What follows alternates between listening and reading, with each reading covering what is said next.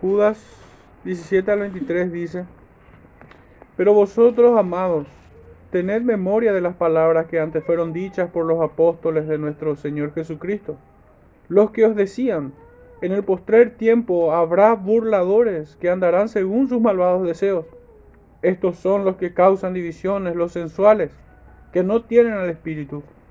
Pero vosotros, amados, edificándoos sobre vuestra santísima fe, orando en el Espíritu Santo, conservaos en el amor de Dios, esperando la misericordia de nuestro Señor Jesucristo para vida eterna.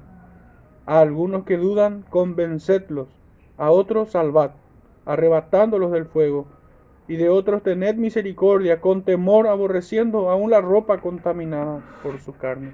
Pueden sentarse, hermanos, que el Señor bendiga su palabra en medio nuestro.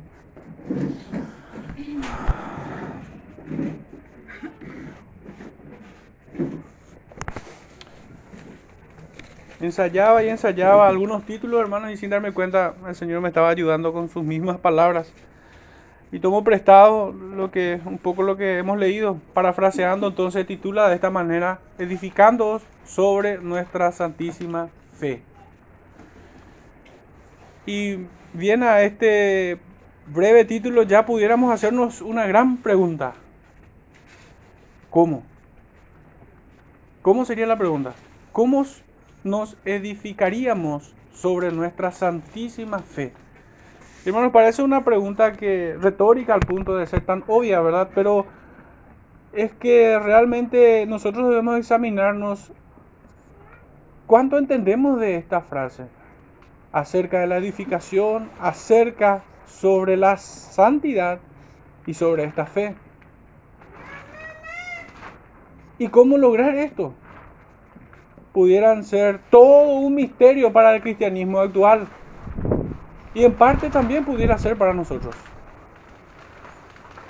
Lo cierto es que en la estructura del, texto, Judas reduce en cinco palabras cómo podemos nosotros sobre edificarnos. Estos no, no son los puntos del sermón precisamente, pero como ya dice la pregunta, quisiera dar respuesta también. ¿Cómo vamos a sobre edificarnos en nuestra santísima fe? Y Judas dice, orando, conservándonos, convenciendo, salvando y aborreciendo. Y se encuentra en la segunda sección justamente de el verso 20 van a encontrar esta frase, edificando sobre nuestra santísima fe. Y a renglón seguido dice, orando en el Espíritu, conservando, conservados en el amor de Dios esperando en la misericordia, me salté esta, convenciendo a los que dudan, arrebatándolos del fuego, salvándolos y aborreciendo la ropa contaminada de otros. Básicamente allí estaría toda la respuesta. Pero hermano, quisiera traer una cita en el, en el libro de Hechos, capítulo 20, para presentar una imagen de vuelta de, todo, de toda esta porción que hemos leído a modo de presentar el tema. Hechos 20, 28 al 32. Dice así, por tanto, mirando por vosotros y por todo el rebaño en que el Espíritu Santo ha puesto por obispos, para apacentar la iglesia del Señor, el cual él ganó por su propia sangre. Porque yo sé que después de mi partida entrarán en medio de vosotros lobos rapaces, que no perdonarán al rebaño. Y de vosotros mismos se levantarán hombres que hablen cosas perversas para arrastrar tras sí a los discípulos. Por tanto, velad, acordándoos que por tres años de noche y de día no he cesado de amonestar con lágrimas a cada uno. Y ahora, hermanos, os encomiendo a Dios y a la palabra de su gracia, que tiene poder para sobreedificaros y daros herencia con todos los santificados increíblemente todos estos temas en los cuales Judas se expresa en estos versículos del 17 al 23 se encuentra presente también aquí en, en Hechos 20. Y la advertencia es la misma. Hay peligros. Judas nos presenta como hombres que han entrado encubiertamente y después pasa una larga descripción. En Hechos encontramos que la descripción habla acerca de lobos rapaces. Pero fíjense, hermanos, el ímpetu y el espíritu con los, que llegan no perdonará al rebaño, dice. No hay misericordia en ellos. No tendrán ojos compasivos. No se lamentarán por una presa débil. No darán una muerte lenta, sino que disfrutarán una muerte lenta, humillante. De hecho que el enemigo se goza de ver a una iglesia postrada en sus pecados. La imagen que más deleita a los enemigos del Señor es la imagen del hijo pródigo, pero estando en el cielo, comiendo entre cerdos. La vergüenza es su objetivo, por sobre todas las cosas. Sabiendo que no puede arrebatar a ni uno solo de aquellos quienes son escogidos por el Señor. Pero tanto más se esfuerza para hacer tropezar, para llevarlos de vuelta a esclavitud, para traer vergüenza, para desacreditar a ministros que por sus propios pecados caen de aquella dignidad con la que fueron levantados. El apóstol Pedro nos habla en el mismo espíritu y él habla, no habla de hombres encubiertos que entran, no habla de lobos rapaces, sino que él habla de falsos maestros. Lo mismo que Juan. Todos los apóstoles han exhortado en este sentido a la congregación, a la iglesia, desde los primeros días.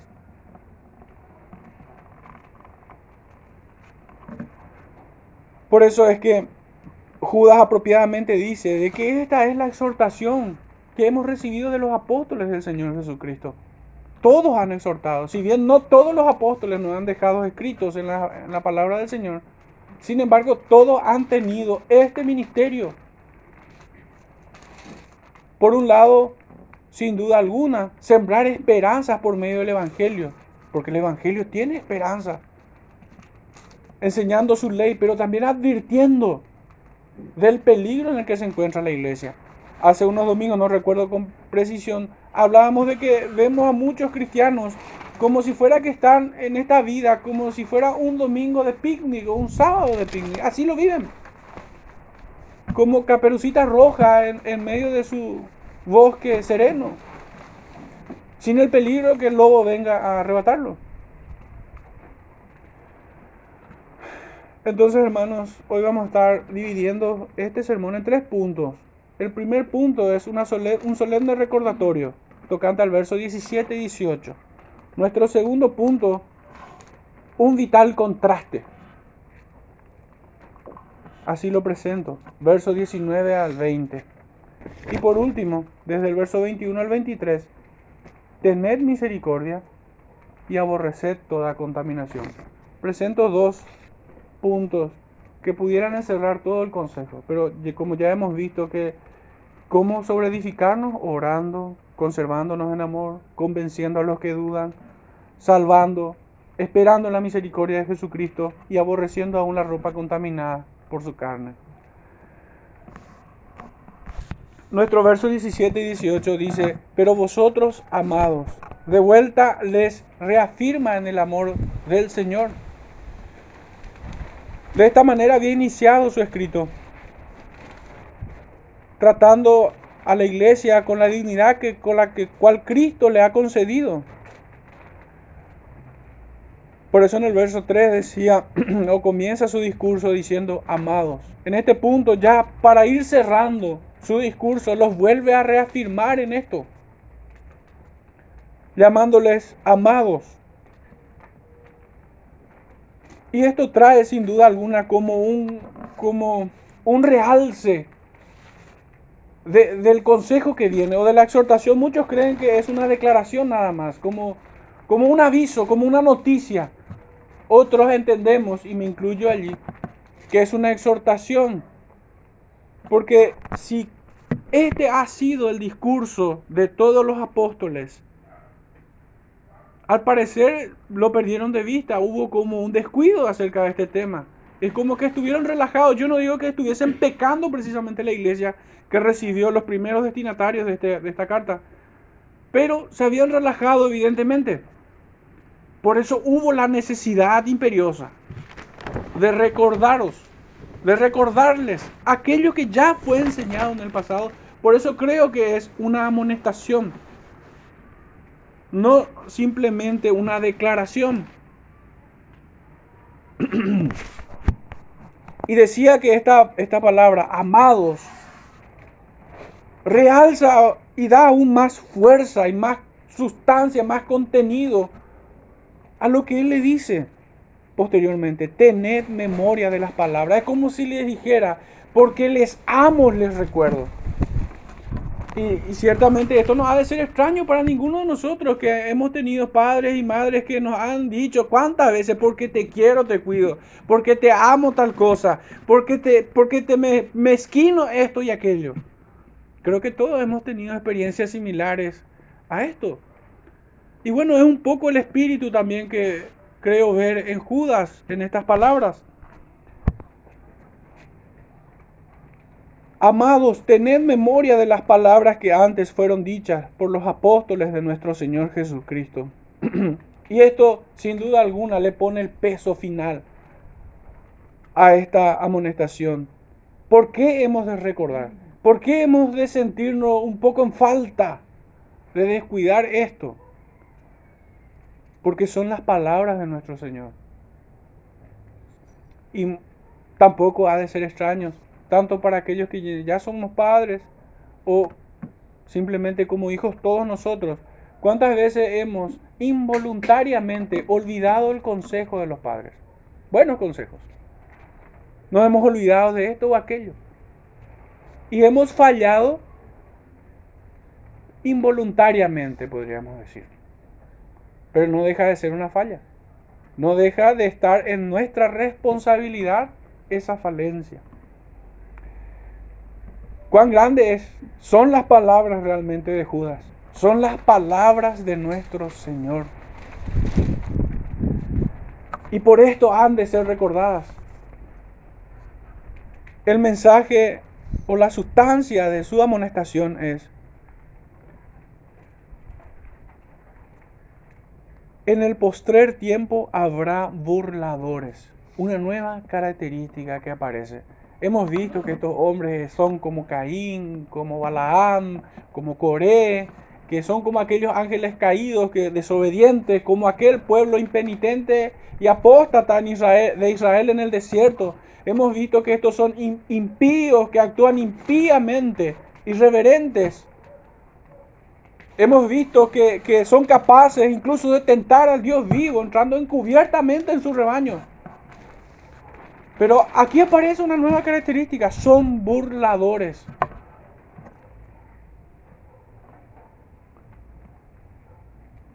Que andarán según sus malvados deseos. Así como describía estrellas errantes, escollos, manchas vuestros ágapes. Hombres que se pastorean a sí mismos. Le da un calificativo y después describe el por qué le da ese calificativo. Aquí de vuelta también lo dice, ¿por qué son burladores? Porque andan según sus propios, de sus malvados deseos. Estos hombres pudieran decir o hablar acerca de la misericordia, pero no se conducen con misericordia. Pudieran hablar de la fidelidad del Señor, pero no son fieles al Señor. Pudieran llenarse la boca del amor de Dios, pero ellos mismos son aborrecedores de su ley, de su palabra, de su ser. Pudieran hablarte del amor al prójimo, pero ellos odian a su hermano.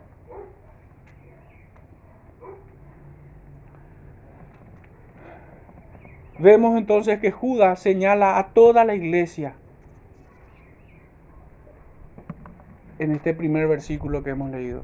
Amados, encierra a todos, no solo a los pastores, no solo a los obispos. Si bien la, cita introductoria de Hechos 20 señala más enfáticamente a los obispos, a los pastores, pero en este punto, si bien es un llamado a toda la iglesia, encerrándolos con esta palabra, amados, ciertamente esta misma amonestación cae con el doble de peso con aquellos que deben cuidar al rebaño. Sin duda alguna. Pero lo cierto es que esta amonestación es a toda la iglesia. muchos de nosotros pudiéramos equivocarnos o tener un, entendimiento equivocado de, de, pensar de que solo los pastores deben cuidar por el rebaño. Pudiéramos nosotros caer en esa torpeza y, y ver a alguien que visita la iglesia, aunque incluso un miembro o que incluso es un oficial de la iglesia, conducirse equivocadamente, pecando y desentendiéndonos nosotros. Para eso están los pastores. Si en la providencia del Señor, hermanos, tenemos la triste experiencia de ver a un hermano en pecado, pecando, es nuestra responsabilidad delante del Señor y delante de ese hermano el amonestarles, es llamarle prontamente al arrepentimiento. Será nuestra culpa si por culpa de nosotros que no le hemos amonestado en su momento, inmediatamente esa persona termina en peores pecados. No es una responsabilidad de los pastores nada más. Ellos tienen más responsabilidad, tenemos más. Pero es también la responsabilidad de todo hermano. Judas presenta una amonestación en el vínculo de un amor fraternal. Y es importante que lo veamos así. Porque obviamente vivimos una época donde la amonestación y toda forma de discurso que se parezca a esto, lo llaman odio, lo llaman desamor, divisor. Hasta mutiladores del cuerpo son capaces de llamar en este tiempo. Y lo cierto es que la amonestación llega en el vínculo del amor fraternal. Fíjense cómo el apóstol Pedro, después de haber sido amonestado por el apóstol Pablo, en vivo, al momento no, no esperó, sino que al momento le, le corrige al apóstol Pedro. Y después leemos al apóstol Pedro cerrar su epístola, elogiando al Pablo y reconociéndole la dignidad que el Señor le concedió, poniéndole en un sitial superior a sí mismo. De hecho, ese debe ser el sentir de cada creyente, estimar a los demás como superiores a uno mismo. Pero no hay nada más alejado del corazón de Pedro que el resentimiento por haber sido amonestado. Al contrario,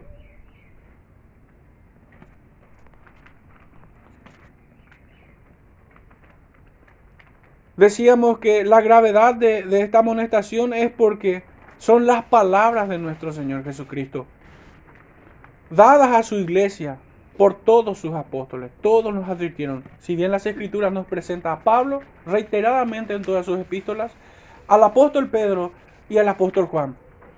Los tres hermanos, como pilares de todo, como eh, apóstoles representando a, a todos los apóstoles del Señor. Los tres nos exhortan, nos amonestan en este sentido. En cierta medida, la iglesia, entiendo, es mi, es mi entendimiento, no el de todos. En cierta medida, esta es una observación, una amonestación por una negligencia, por un descuido.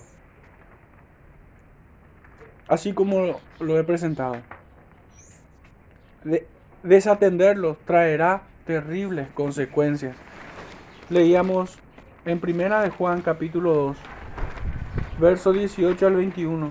Hijitos, ya es el último tiempo, y según vosotros oísteis que el anticristo viene, así ahora han surgido muchos anticristos. Por esto conocemos que es el último tiempo. Salieron de nosotros, pero no eran de nosotros. Porque si hubiesen sido de nosotros, habrían permanecido con nosotros, pero salieron para que se manifieste que no todos son de nosotros.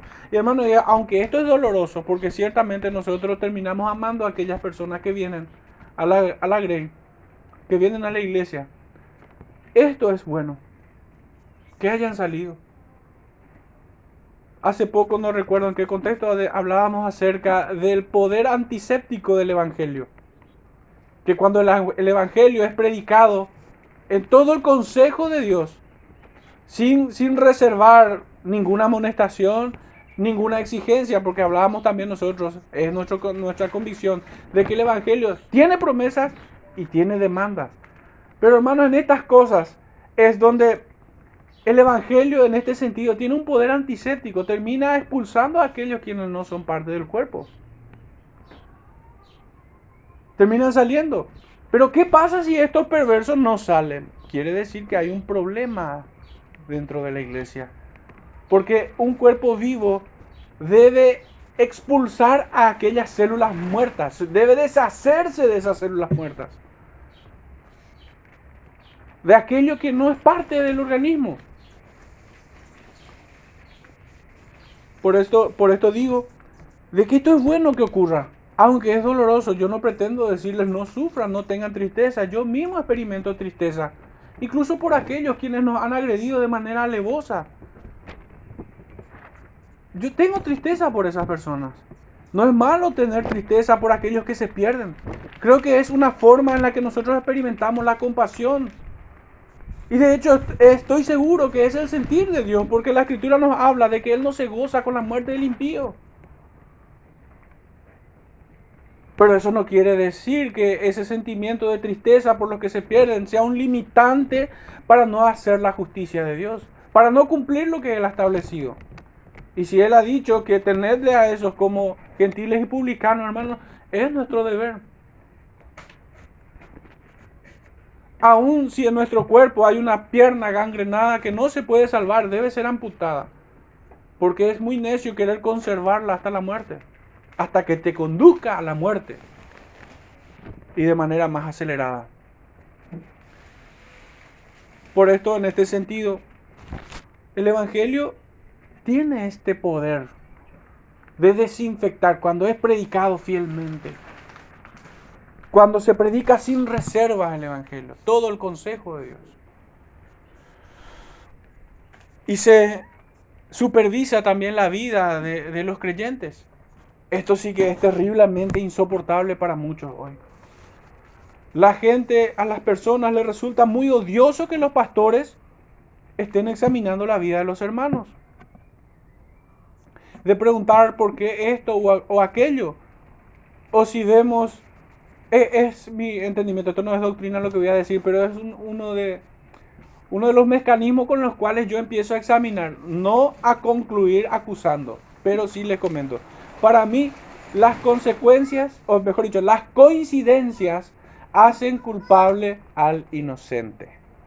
¿Qué estoy queriendo decir con esto? Que si constantemente estás teniendo la misma culpa, perdón, la misma coincidencia, la misma excusa para no cumplir con una disciplina espiritual, entonces yo empiezo a sospechar.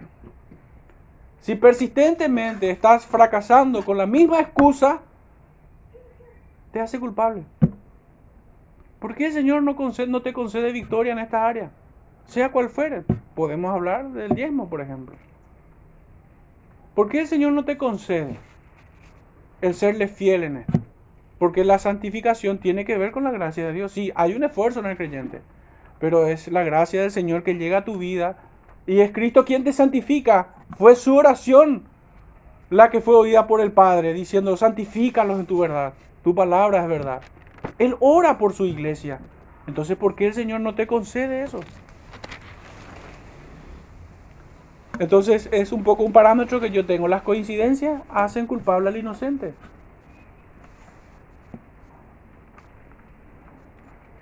Entonces esta amonestación debiera de examinarnos a nosotros. No hacerlo traería terribles consecuencias. El que la iglesia no termine expulsando o, no esté obligando a aquellos que, como bien decía Juan, salieron de nosotros porque no eran de nosotros. Si los perversos se sienten cómodos entre nosotros, hermanos, es que nosotros estamos llegando a ser como ellos y no eh, corrigiéndoles a ellos es como en palabras de las escrituras diría que la iglesia se está convirtiendo al mundo y no al revés.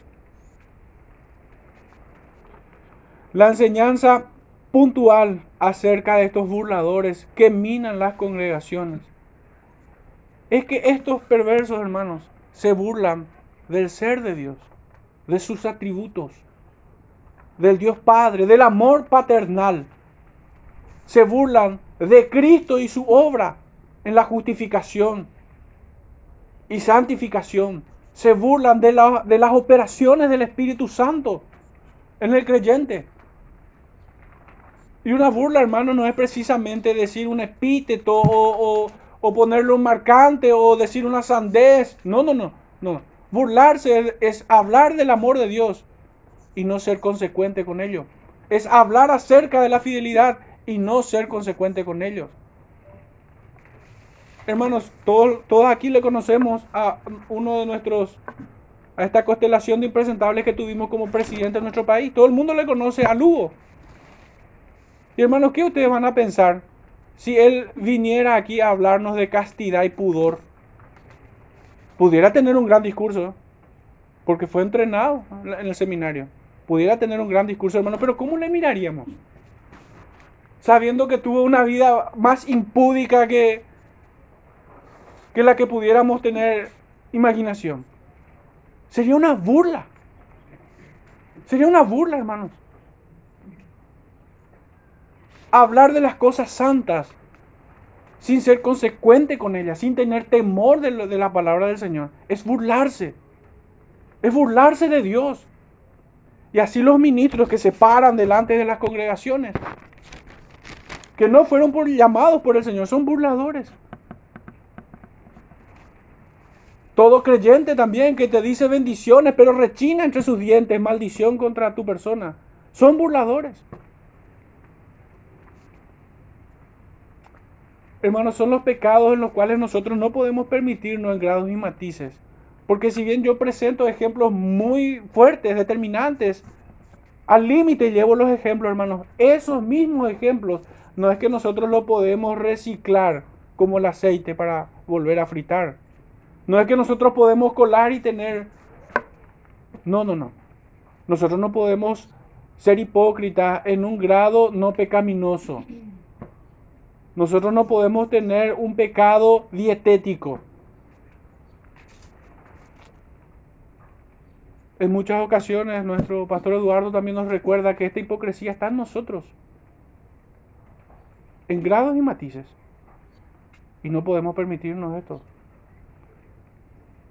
Debemos buscar al Señor en arrepentimiento y también pidiendo de mayor gracia para poder vencer esos pecados. Porque debe alarmarnos que el Señor nos conceda la gracia de vencer la tentación, de vencer el pecado. ¿Acaso no somos más que vencedores en Él? ¿Acaso no nos ha dado juntamente con la prueba también la salida?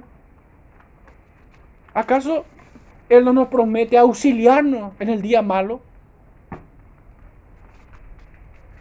Y aún nos entrega mayores promesas que esas. Entonces, hermanos, debemos de examinarnos si nosotros no, no nos estamos conduciendo o no estamos siendo leudados por el pecado de estos burladores. Debemos dar gracias al Señor que hemos sido librados de algunos de ellos. Pero que no quede ningún remanente del discipulado de estos burladores. De la hipocresía de estos. Hermanos, ¿cuántos han venido? Ustedes recuerdan algunos que ya son de hace un tiempo que están en este lugar.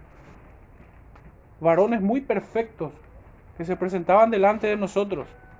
Muy correctos, con una homilética. Porque resulta pecado nomás no nos levantábamos después de sus grandes presentaciones a aplaudirle. ¿Y dónde están? ¿Dónde están? Pero ese es tan solo un ejemplo cercano. Hay muchos así. Hay muchos que no fueron descubiertos por muchos lugares. Y hay otros que aún siendo descubiertos tienen la caradurez de seguir en el ministerio.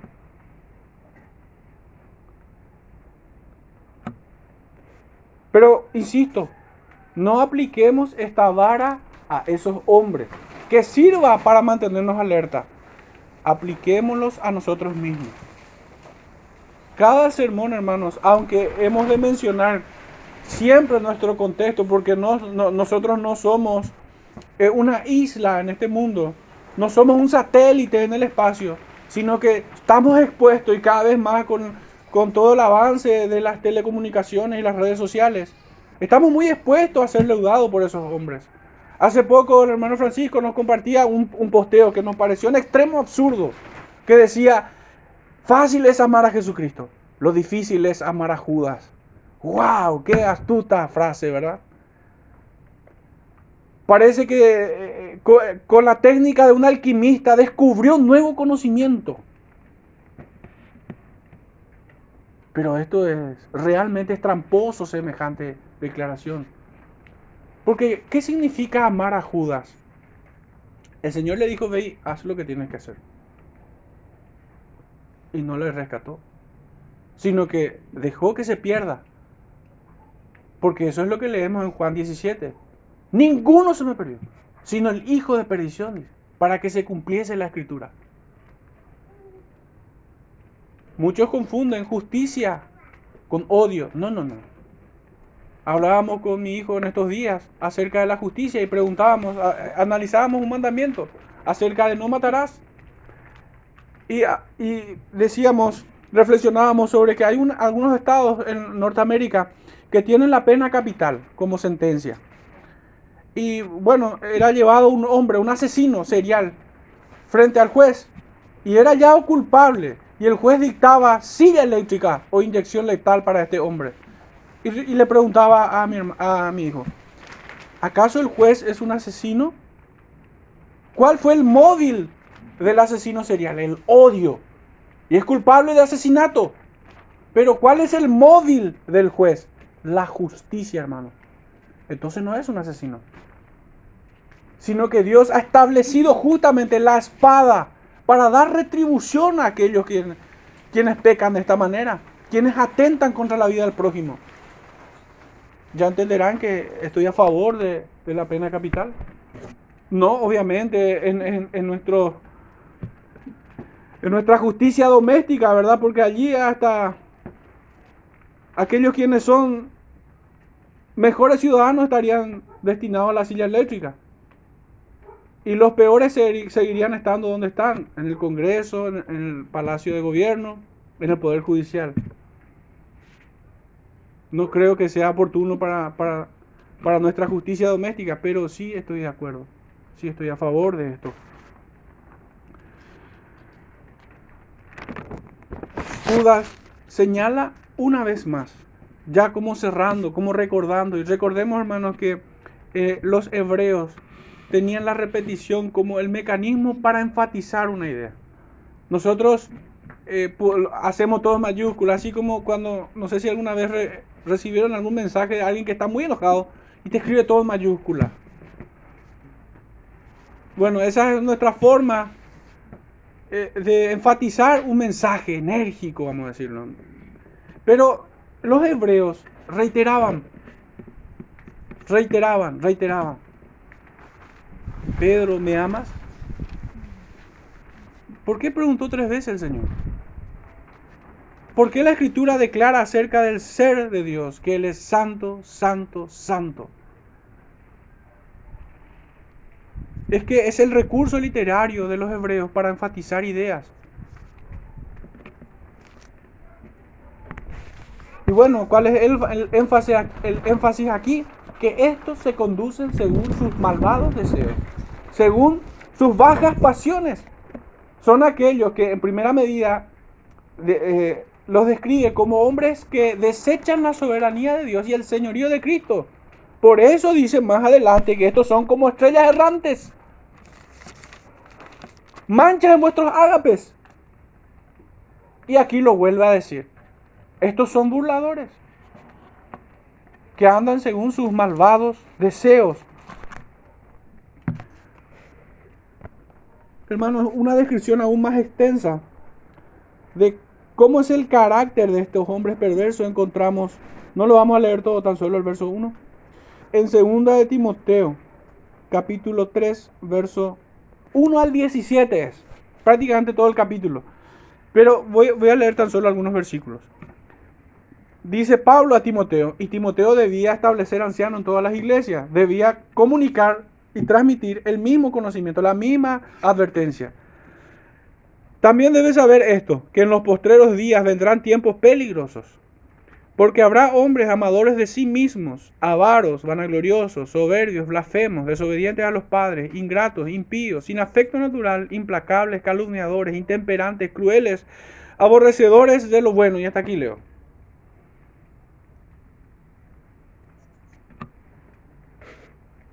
Esta es la forma, hermanos, como estos siguen sus malvados deseos.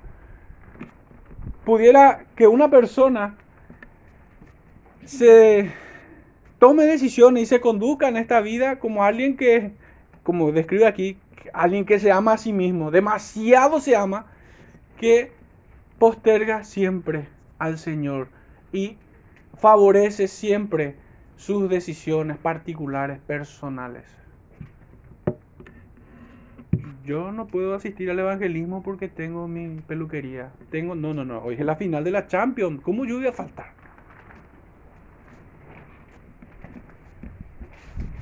Y que en esencia, hermanos, uno pudiera disfrazar eso de muchas formas y hasta no parece pecado. Cuando nosotros leemos aquí que son amadores de sí mismos, podemos, podemos tener la vaga idea de pensar de que es Edipo el rey. No, no, no. Es alguien que se prioriza a sí mismo. Es alguien que posterga a los demás. Que posterga al Señor principalmente. Es alguien que favorece siempre sus proyectos egoístas y mezquinos. Que no son pecados esencialmente pero por la fuerza y la intención con la cual su corazón codicia eso, es pecado. Es pecado. Les voy a poner un ejemplo, hermano, un poco desagradable. Supongamos que llega un hermano o una persona que no es creyente a tu casa justo al mediodía. Toca tu puerta y vos abrís la puerta y le ves a una persona casi desfalleciendo por la anemia blanco su cara, tambaleando, queriéndote vender algo. Y justo es el mediodía. Y no te compadeces de su necesidad y no le invitas a almorzar contigo. Aunque tengas un solo plato de comida. Aunque tengas un solo bollo de pan. Eso es malvado. Eso es egoísmo.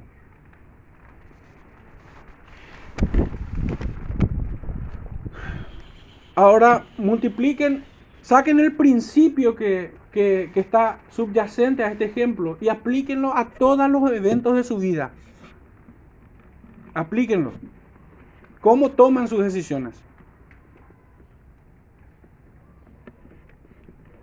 Nuestro segundo punto, habíamos dicho, es un vital contraste. Y esto canta al verso 19 y 20, lo leo.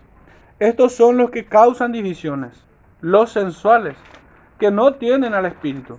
Pero vosotros, amados, edificados, edificándoos sobre vuestra santísima fe, orando en el Espíritu Santo. Y bueno, voy a, voy a quitar primeramente lo que no es. Porque esta palabra tiene ganas connotaciones y hablábamos con algunos hermanos que el trabajo justamente del creyente no quiero decir del exegeta porque es un término muy rebuscado, pero el trabajo del creyente es hallar el significado histórico gramatical del texto y obviamente eh, en su sentido más profundo que es espiritual, porque las palabras del Señor son espíritu y son vida. Pero hermano, ¿qué significa sensual? A esto me refiero con histórico gramatical. Nosotros hoy pudiéramos pensar que se trataría de un hombre que lleva el pantalón chupinado, con las cejas depiladas, con el pelo teñido, con las uñas resaltadas. Un, tipo muy coqueto. Para mí es un afeminado eso, no un sensual. Y de hecho ese es el tratamiento que la escritura le da. Fíjense que la descripción de este nuevo, de, de, de este nuevo calificativo, el nuevo que aparece, es sensual. Anteriormente burlador, ahora sensual. ¿Cómo son los sensuales? Dice aquí que dividen. Estos son los que causan divisiones, los sensuales, que no tienen al espíritu. Y es que, hermanos, la actividad propia del Espíritu, una vez de habernos traído a la fe, de habernos convencido de justicia, juicio y pecado, de regenerarnos y traernos a los pies de Jesucristo en oración, y por el cual clamamos a Padre, eso, eso podemos aplicarlo todo como la obra del Espíritu Santo en cada uno de manera individual. Pero ¿cuál es la actividad propia del Espíritu Santo en una congregación? Es unirnos en el vínculo de la paz. ¿Y cómo es que nosotros estamos en paz? Caminando en obediencia a la palabra del Señor. Porque ¿quién va a tener paz con el Señor si camina en desobediencia? Recordemos a Acán. ¿Qué hizo él? Se le había dicho a toda Israel, a toda la congregación de Israel, que no tomen nada de lo inmundo de ese lugar. ¿Y qué hizo él? Escondió sus propios tesoros. ¿Y a causa de eso qué pasó? ¿Murió Acán? No, murieron los de Israel. Israel no estaba en paz con el Señor, porque había uno entre ellos que tenía el anatema.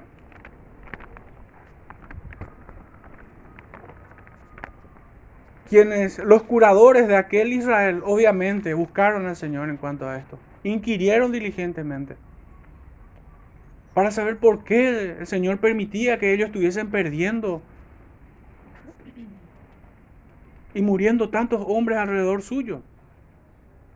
Había uno quien había quitado la paz. Lo mismo había pasado con aquel israelita que trajo a una mujer profana para fornicar con los israelitas y que habíamos señalado que eh, fue extraño que no haya sido Moisés el primero quien haya saltado para lancear a este hombre con, con esta mujer, sino que fueron otros. Y cuando esto hizo, dice, cesó el furor de Jehová. Hermanos, con esto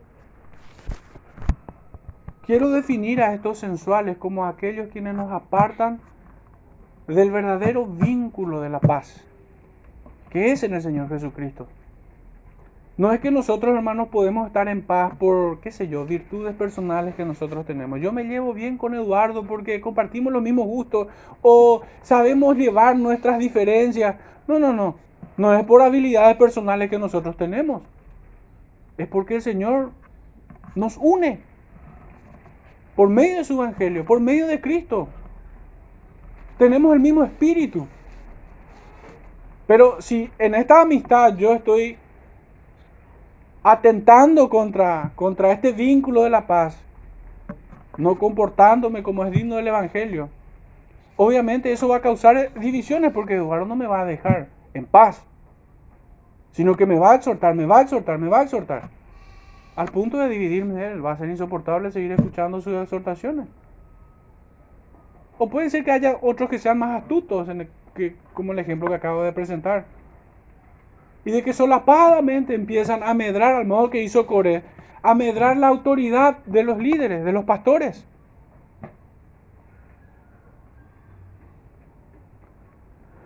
A soliviantar el pueblo.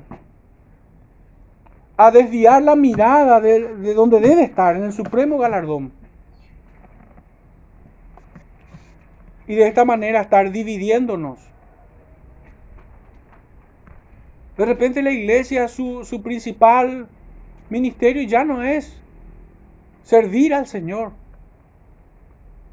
sino que hay otras cosas ya, otras cosas ya nos unen. Esto es dividir. Hermanos, hay congregaciones que solamente se unen cuando hay campamentos, cuando hay conferencias cuando hay cena de fin de año. Hay congregaciones que se unen cuando van a salir al shopping, cuando hacen noche de talento, cuando ponen cine en la iglesia en vez de una predicación, cuando van a un concierto, cuando hay un asado, cuando, cuando se ofrece otra cosa que no sea el Evangelio. Muchos se reúnen en torno a esto.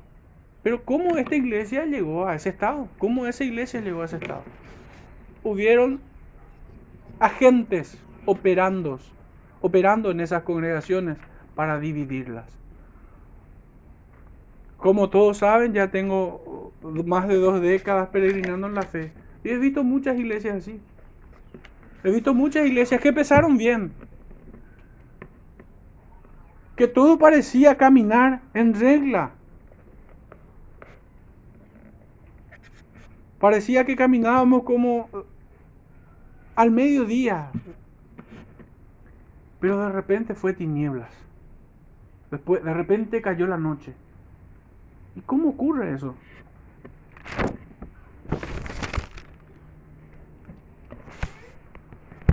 La distinción, hermanos, nuestro punto era un contraste vital, un vital contraste.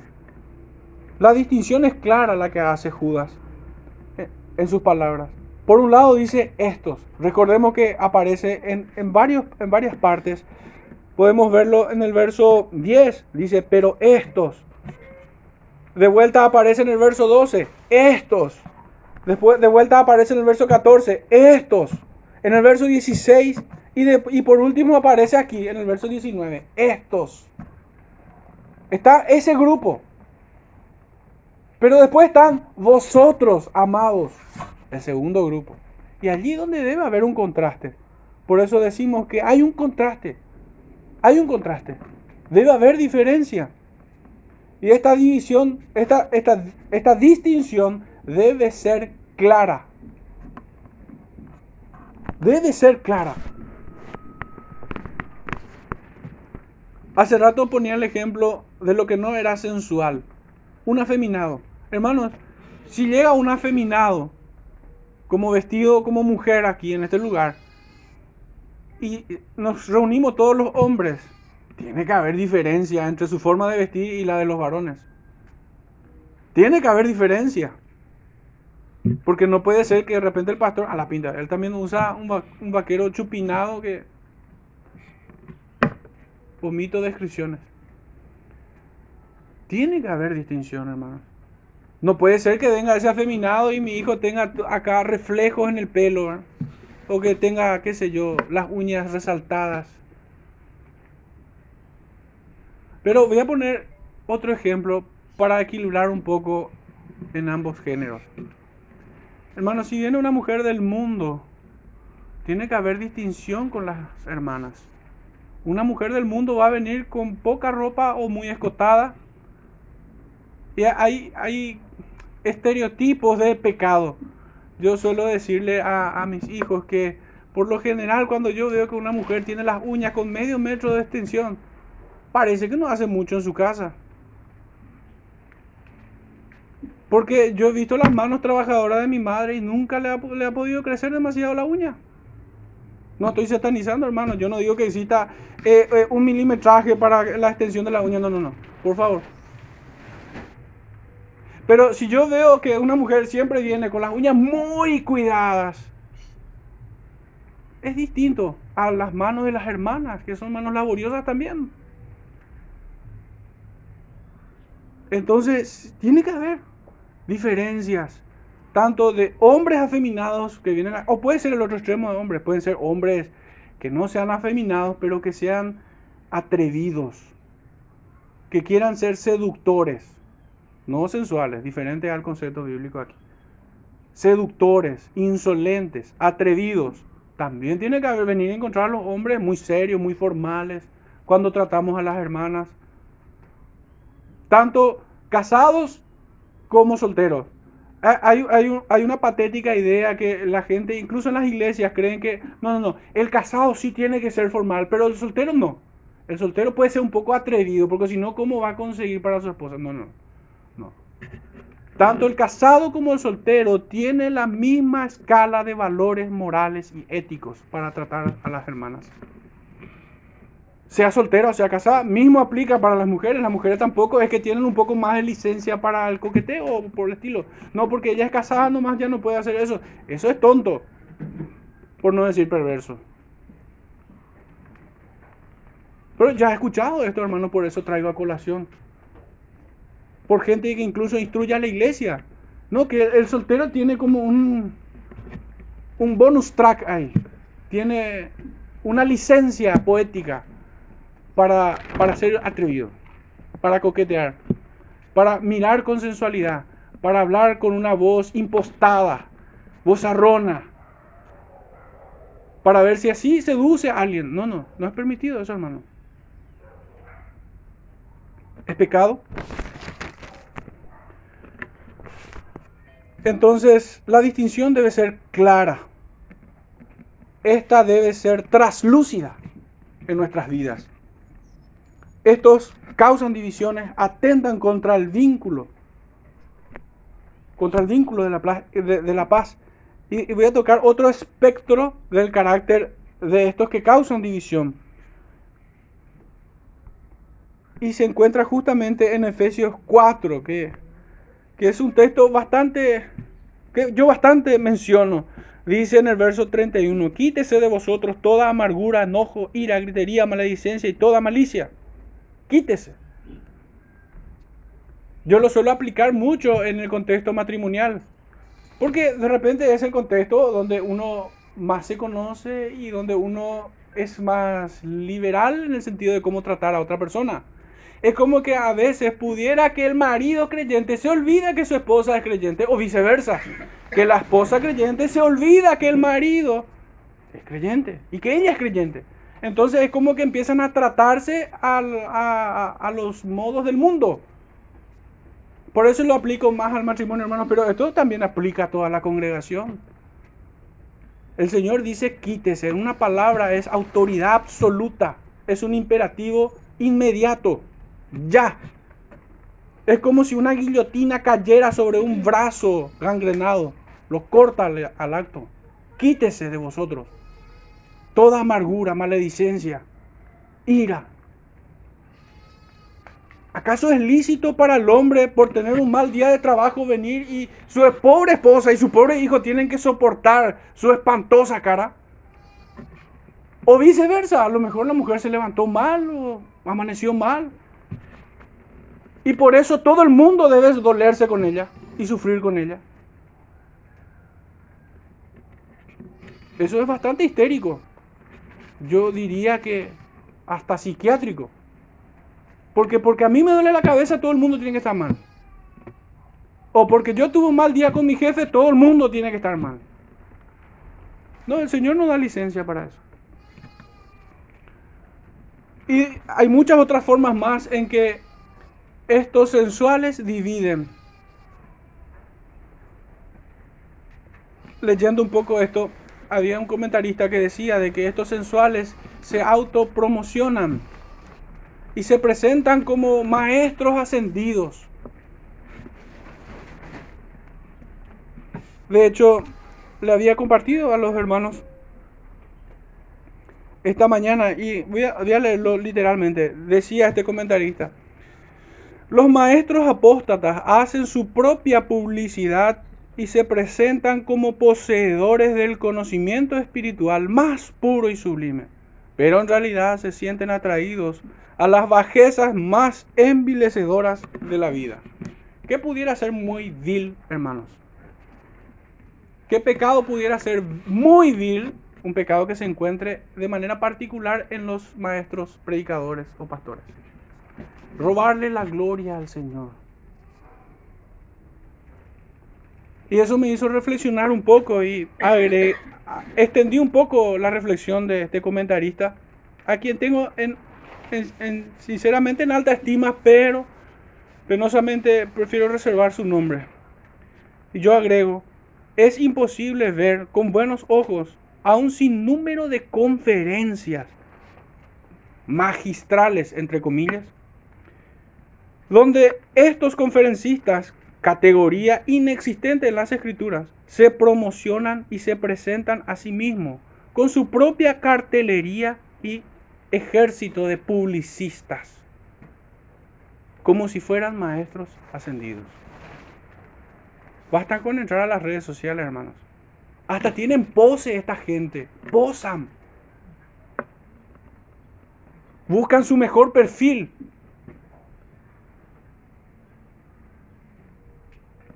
Y esto es degradante, esto es realmente es vil. Imagínense, es Cristo quien murió por sus escogidos y estos badulaques no tienen temor en sus rostros para hacer del, llamado pastoral una proyección de, de autorrealización. Es como si el auditorio de su iglesia no es suficiente. No les alcanza, necesita un mayor tiraje. O como si algunos, ¿verdad? Eh, megalomaníacos, ¿verdad? Piensan de que ellos son los únicos quienes pueden hacer la obra del Señor. Y el mundo requiere de ellos. Son como imprescindibles, pero no para sus congregaciones, sino para todo un continente incluso. Hermanos, el Señor ha puesto en su iglesia pastores y maestros, no conferencistas internacionales. Hay algunos que incluso ni siquiera son pastores. ¿Y por qué digo ni siquiera son? Porque esa es la categoría bíblica. El Señor ha, llamado a pastores, a obispos, a presbíteros, términos intercambiables todos ellos. No ha llamado a conferencistas internacionales para hacer una gira internacional por Sudamérica, por América Central o América del Norte. Estos conferencistas están lejos de parecerse a un William Carey, quien sacrificó toda su vida por amor al Señor, verdaderamente. Y no requirió de que alguien le fabricase una estampita para ser recordado.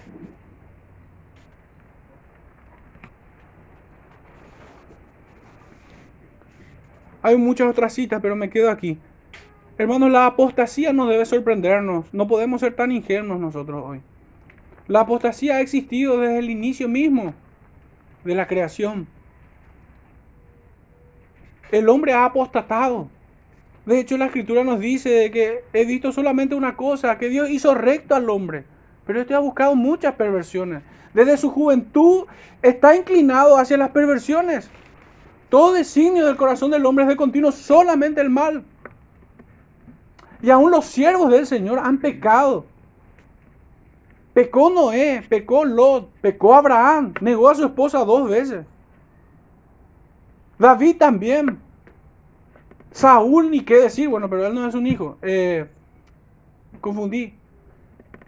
Quería citar a Sansón. Pedro le negó al Señor y aún maldijo su nombre. Y otra vez pecó en su simulación. Pero esto obviamente no es una apostasía con, que lo lleva a la condenación. El Señor no deja que sus hijos, que sus escogidos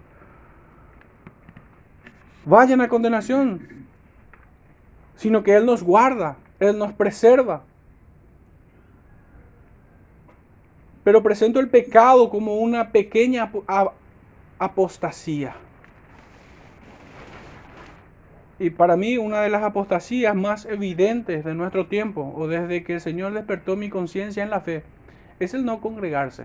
Es lo más evidente, es lo más evidente que yo encuentro. Porque después hay muchos pecados ocultos en los cuales yo ya no puedo, no puedo examinar.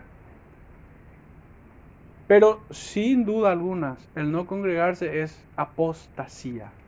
Y en los términos bíblicos, no cada 15, como algunos pudieran tener su propio trato con Dios según ellos.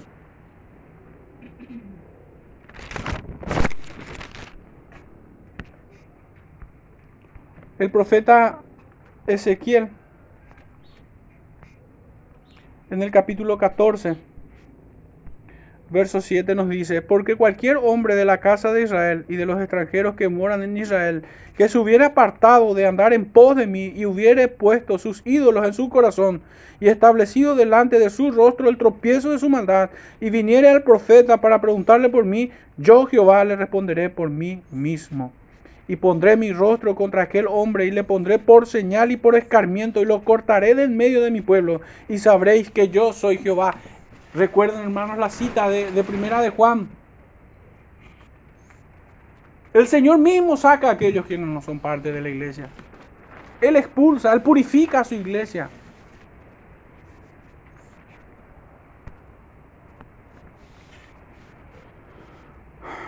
Estos sensuales buscan arrastrar a toda la congregación, tentándolos, al modo que lo hizo la serpiente antigua con Adán para no obedecer al precepto de Dios. Estos no tienen al espíritu, estos sensuales. No perciben las cosas espirituales porque se han de discernir espiritualmente. Hermanos, estos son los que nos hacen diferencia entre lo santo y lo profano. Lo que les resulta absolutamente igual, el pecar y el obedecer.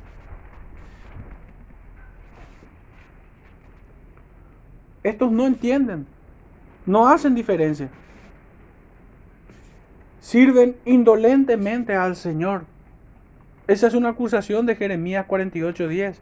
Pero ya que estamos, hermanos, en, el libro del profeta Ezequiel, capítulo 44, verso 23, dice, y enseñarán a mi pueblo a hacer diferencia entre lo santo y lo profano, y les enseñarán a discernir entre lo limpio y lo no limpio. Ese es el, el ejemplo correcto. Pero no hacerlo es justamente la descripción de estos hombres. Y de esta manera buscan anular este músculo de la fe para hacer diferencia entre lo santo y lo profano y arrastrarlo así a su misma inmundicia y que por experiencia van a ganarnos allí. Estos no pueden caminar en obediencia sincera al Señor. El apóstol Pablo en el libro de los Romanos, capítulo 8, versos 7 y 8 dice, por cuanto los designios de la carne son enemistad contra Dios, porque no se sujetan a la ley de Dios ni tampoco pueden, y los que viven según la carne no pueden agradar a Dios. Eso fue el más claro ejemplo de Saúl cuando no, esperó a Samuel. Ofreció el mismo holocausto que Samuel hubiera ofrecido, pero no se sujetó al precepto de Dios que debía esperar a Samuel y este ofrecer realmente el holocausto. Podrán predicar, podrán orar, podrán cantar himnos también, pero si no se sujetan a la ley de Dios, también sus oraciones son inmundas, dice el texto. Pero vosotros, y aquí el gran contraste absoluto, así como lo son la luz de las tinieblas, así como lo son el trigo de la cizaña. Así es el contraste entre estos y vosotros, dice Judas. Santiago capítulo 3. Desde el verso 11 dice, ¿acaso alguna fuente hecha por una misma abertura agua dulce y amarga? Hermanos amigos, ¿puede acaso la higuera producir aceitunas y la vid higos? Así también ninguna fuente puede dar agua salada y dulce. ¿Quién es sabio y entendido entre vosotros? Muestre por la buena conducta sus obras en sabia mansedumbre. Pero si tenéis celos amargos y contención en vuestro corazón, no os jactéis ni mintáis contra la verdad. Porque esta sabiduría no es la que desciende de lo alto, sino terrenal, animal y diabólica. Porque donde hay celos y contención, allí hay perturbación y toda obra perversa. Pero la sabiduría que es de lo alto es primeramente pura después pacífica, amable, benigna, llena de misericordia y de buenos frutos, sin incertidumbre ni hipocresía. Y el fruto de justicia se siembra en paz para aquellos que hacen la paz. Que esto no es el pacifismo. Esto no es pacifismo. De ninguna manera. En términos teológicos, recordemos que la Biblia define sus propios términos. Ella se interpreta a sí misma. Nosotros no vamos a interpretar el contenido de las escrituras con un libro ajeno a las escrituras. Esto sería muy torpe. Amados, vuelve a decir Judas, el amor de Dios nos apartará del pecado siempre. Nos preserva y nos guarda. Fíjense de vuelta las grandes palabras del apóstol Pablo cuando dice en el capítulo 1, verso 4 al 6, según nos escogió en él antes de la fundación del mundo, para que fuésemos santos y sin mancha delante de él. En amor, habiéndonos predestinado para ser adoptados hijos suyos por medio de Jesucristo, según el puro afecto de su voluntad, para alabanza de la gloria de su gracia, con la cual nos hizo aceptos en el amado.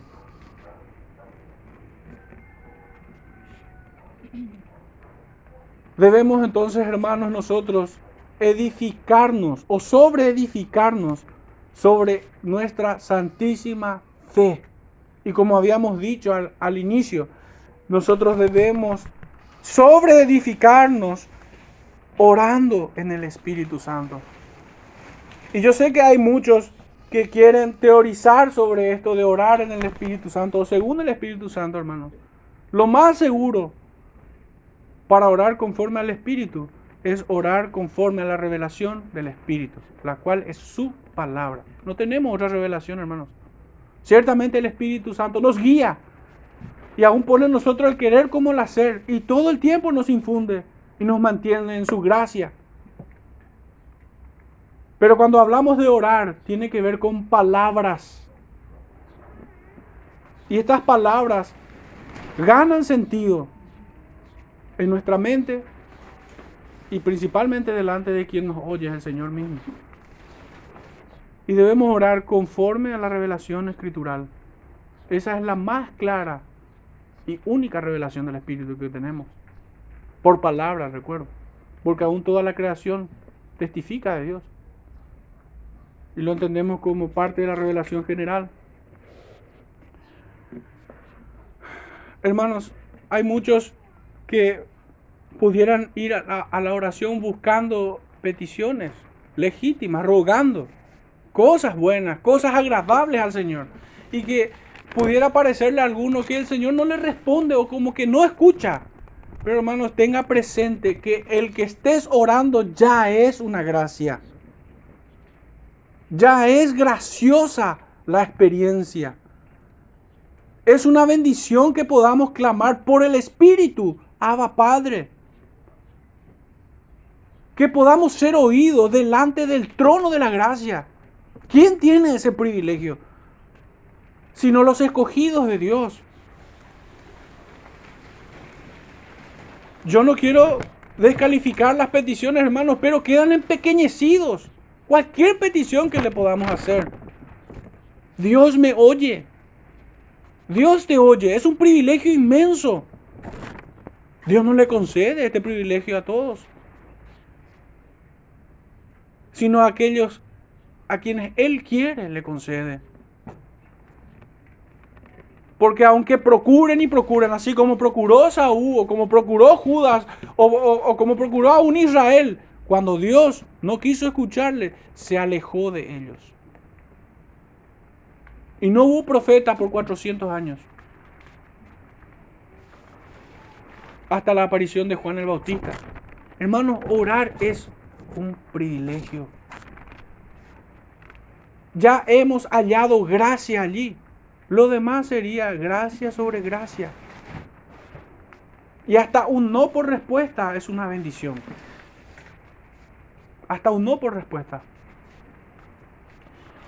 Allí se genera la duda, pero ¿acaso estoy pidiendo bien? Porque Santiago también nos advierte, pedís y no recibís, dice.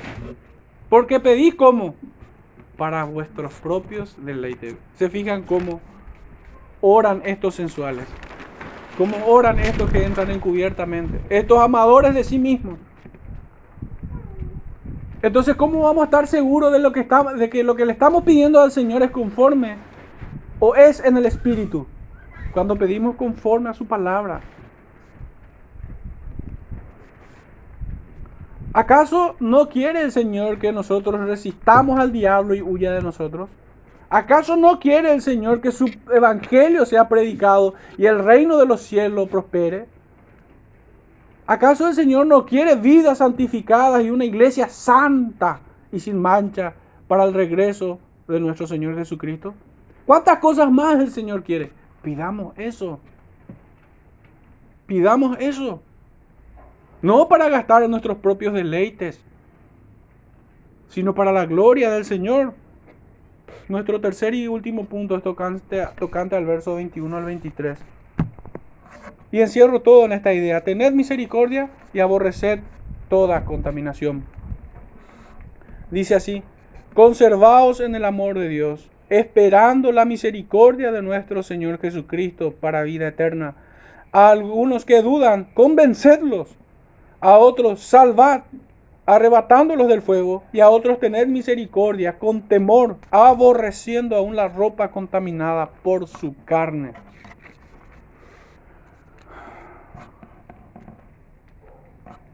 Conservaos, esperando, convenciendo, salvando, teniendo misericordia, arrebatando y aborreciendo. La ropa contaminada por, su, por sus carnes, dice. Hermanos, aquí los textos abundan por todos lados para describir cada punto, pero yo creo que nos vamos entendiendo. Debemos conservarnos en este amor de Dios, que es un amor puro, que santifica al creyente. No es un amor que cómplice con tu pecado. No, no, no. No, no, no. El amor de Dios para con sus escogidos, para contigo y conmigo, no es un amor cómplice para que el Señor me deje en mis pasiones o siga mis propios deseos, como vemos aquí, cumpliendo mi propia autorrealización. Y con esto tampoco estoy diciendo, porque constantemente debemos aclarar qué no estoy diciendo, qué no estamos diciendo, porque hay muchos burladores queriendo hacer caricatura de nuestros mensajes. Es bueno procurar lo mejor, trabajar en todas nuestras fuerzas, estudiar con todas nuestras energías. Hacer lo bueno es correcto. Todo lo que hagáis, hacedlo como para el Señor, dice. Todo. Pero hermanos, no nos confundamos. Hace poco yo, no, no tanto hace poco, pero nosotros sabemos que en esta congregación, no sé si es una bendición o, o es una prueba, definitivamente termina siendo una prueba, pero hay muchos músicos entre nosotros, yo incluido entre ellos. Y la gran pregunta que le hice a un hermano es, ¿estarías dispuesto a dejar tu profesión si el Señor te va a permitir servirle mejor y santificarte vos mejor, abandonando tu profesión y haciendo otra labor? Dura prueba, ¿verdad? Uno termina estudiando muchos años para ser músico. Aunque en, en nuestro contexto, por el chato nivel cultural, el músico cuando uno le dice, quiero estudiar música a sus padres, le dice, pero no, no quiere estudiar algo serio. está, está muy devaluado la profesión, vamos a decirle. Bueno, propiamente también eh, eh, es una retribución justa también de cómo viven muchos músicos. La profesión misma es bastante difícil. Pero hermanos, la pregunta es, si el Señor te llama a hacer, qué sé yo, eh, aplicarlo a la profesión que vos quieras. Pero el Señor te pone en esta circunstancia. Recuerdo ahora mirar a mi hija que le había dicho lo mismo. Sí, vos estás estudiando abogacía. Pero si el Señor te llama a, a cuidar de tus hijos y tener una familia, ¿qué harás? ¿Qué va a primar? ¿Dejar la profesión? No es lo que estoy diciendo. Justamente esto es lo que quiero aclarar. Hay una prioridad. El creyente tiene prioridades. No ajusta su fe y sus convicciones por su autorrealización, sino totalmente a la inversa. Si el Señor permite, José será el segundo de Faraón. Pero si el Señor no permite, será un pescador de hombres, como Pedro. Si el Señor permite, será formado como Pablo a los pies de Gamaliel. Pero si no, será como Filemón, casi un desconocido en las Escrituras.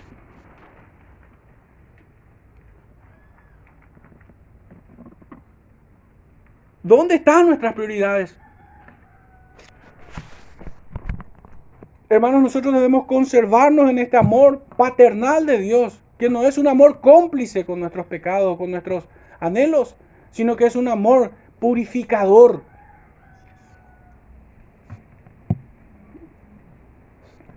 Debemos aguardar y esperar en la misericordia de nuestro Señor Jesucristo para vida eterna. ¿Cuál es, el, ¿Cuál es el mayor logro, hermanos, del creyente? El haber esperado en Jesucristo. Los mártires del Señor son el, ejemplo más alto de esto. Porque esperaban el Señor cuando veían descender la espada sobre sus cabezas. Esperaban en el Señor cuando iban a ser devorados por fieras o siendo convertidos en antorchas humanas. Esos son sin duda algunas privilegios que el Señor le concede a unos pocos, el ser mártir por Él. Pero hermanos, es un distintivo de toda la congregación, de toda la iglesia, de todos los creyentes a lo largo de toda la historia de la iglesia, la abnegación y el valor.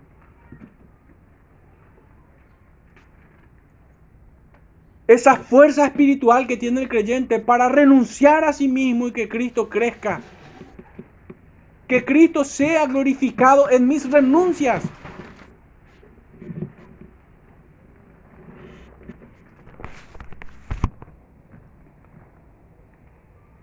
También Debemos convencer a los que dudan.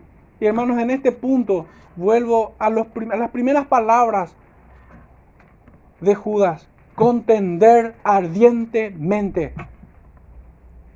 Tenemos que extender el brazo y arrancar a esas almas de las garras del infierno y de los demonios, de este mundo que como pulpo abraza a muchos hombres, llevándole al fondo de toda la inmundicia que, que el mundo tiene. Esta es nuestra verdadera batalla, contender por la pureza de la iglesia, contender por la gloria de Jesucristo y contender para salvar a las almas. Convenced a los que dudan, no podemos ser flojos en la palabra del Señor. Debemos ser poderosos en palabra, como habla el apóstol Pablo.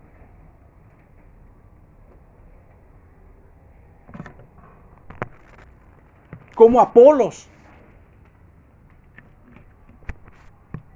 Debemos ser como Esteban, capaz de enfrentar a toda una turba de asesinos. Habrá uno allí que el Señor rescate.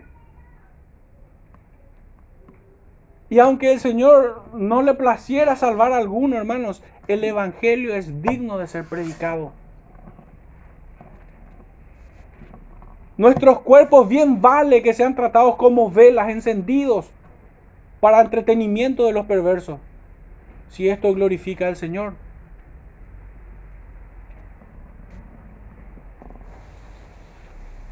Debemos arrebatarlos del fuego. ¿Qué imagen más clara es esta? Y de otros tened misericordia, con temor. Un poco es lo que hablábamos al principio. Va a haber tristeza, hermano, por los que se pierden.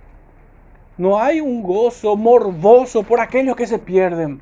O cuando señalamos a un hereje o a un apóstata, a un falso maestro, a un usurpador. No, no hay gozo. Hay tristeza.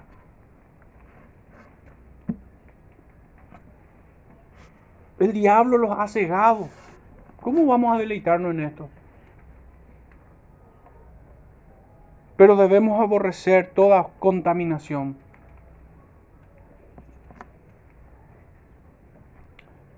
Creo que es mundialmente conocido el caso de Jimmy Swagger, que fue hallado varias veces en prostíbulos. ¿Y la excusa de este cuál fue? Él vino a predicar a las prostitutas. Mentira.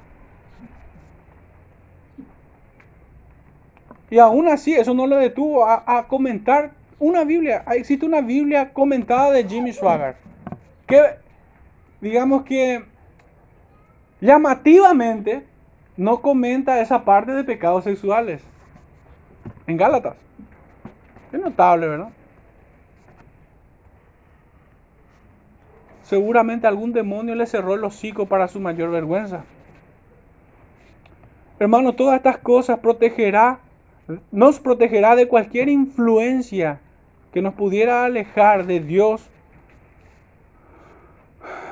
y que nos pudiera separar de una verdadera fidelidad a Cristo y a su grey. Recordábamos en estos días también, ya acercándonos hacia el final, de que, de que todo creyente en esta congregación y en todas las iglesias del Señor a lo largo de todo el mundo tiene que buscar cómo servir a su Señor en su iglesia. A muchos, muchos quieren reducir el servicio como el predicar, que esto nomás es servir. No, hermano. Uno puede venir a servir al Señor llegando más temprano un domingo para orar por los hermanos. En esto todos tenemos que estar calificados. Todos debemos estar dotados para orar por, al Señor. Hermano, ¿no encuentras tu forma para servir al Señor en tu congregación? Ven a orar. Venga más temprano.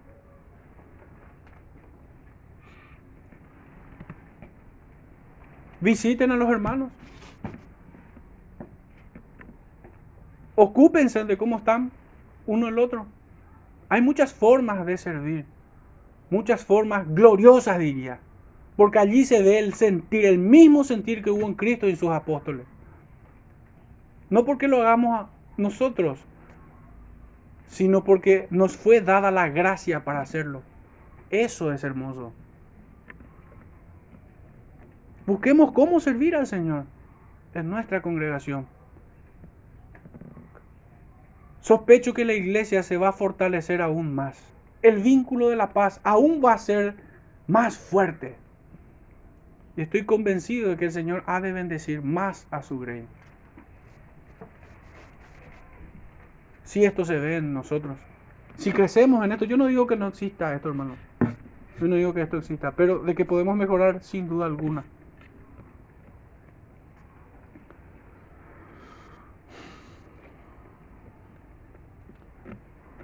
Tengan compasión de aquellos que están en gran peligro espiritual, al borde de la ruina. Esfuércense por sus almas, tanto por aquellos quienes son incrédulos como por aquellos quienes ya han venido a Cristo, que se encuentran en algunas congregaciones nefastas, que fueron sitiadas por estos que Judas señala. Nuestra reflexión final quiero hacerlo, hermanos, sobre las palabras del apóstol Pablo a Timoteo una vez más. Segunda de Timoteo capítulo 4, verso 1 al 7. Te encarezco delante de Dios y del Señor Jesucristo, que juzgará a los vivos y a los muertos en su manifestación y en su reino. Que prediques la palabra, que instes a tiempo y fuera de tiempo, redarguye, reprende, exhorta con toda paciencia y doctrina. Fíjense, hermanos, los verbos que utiliza Pablo para decir a estos hombres que instes a tiempo y fuera de tiempo. Redarguye, reprende y exhorta. ¿Dónde está allí promesas? ¿Dónde está allí? Tiene que estarlo.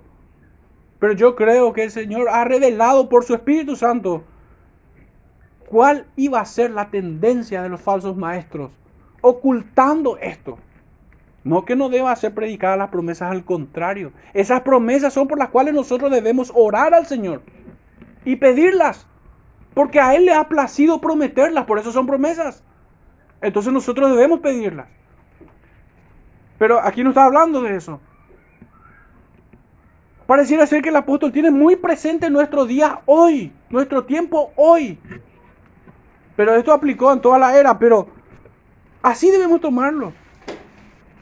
Porque vendrá tiempo cuando no sufrirán la sana doctrina.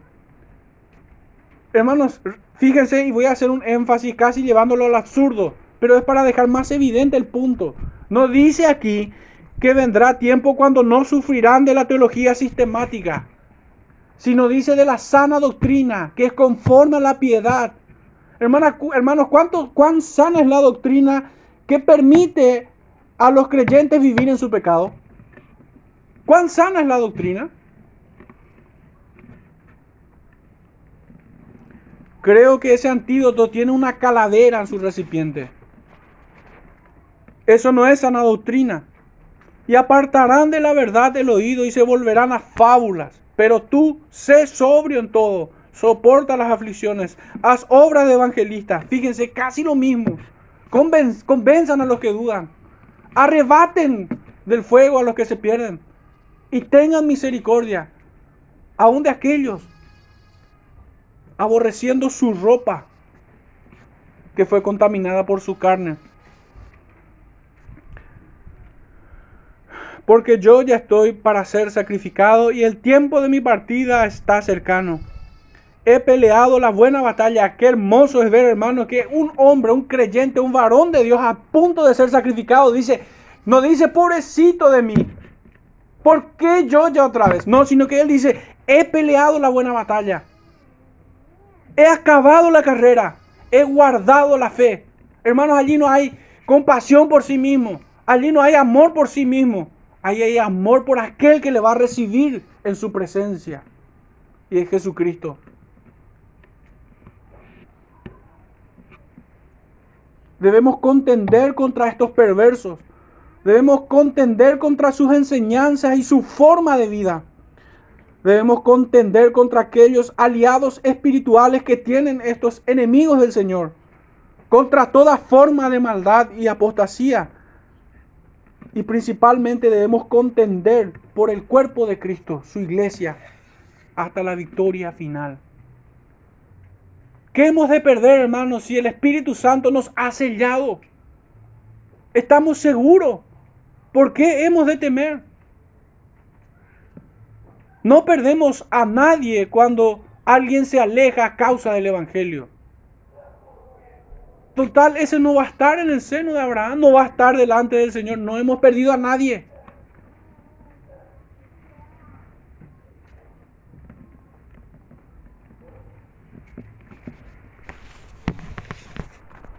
Contendamos entonces, hermanos, por el cuerpo de Cristo, edificándonos sobre nuestra santísima fe, orando en el Espíritu, conservándonos en el amor del Padre, convenciendo a los que dudan, salvando como arrebatándolos del fuego, pero aborreciendo toda forma de maldad.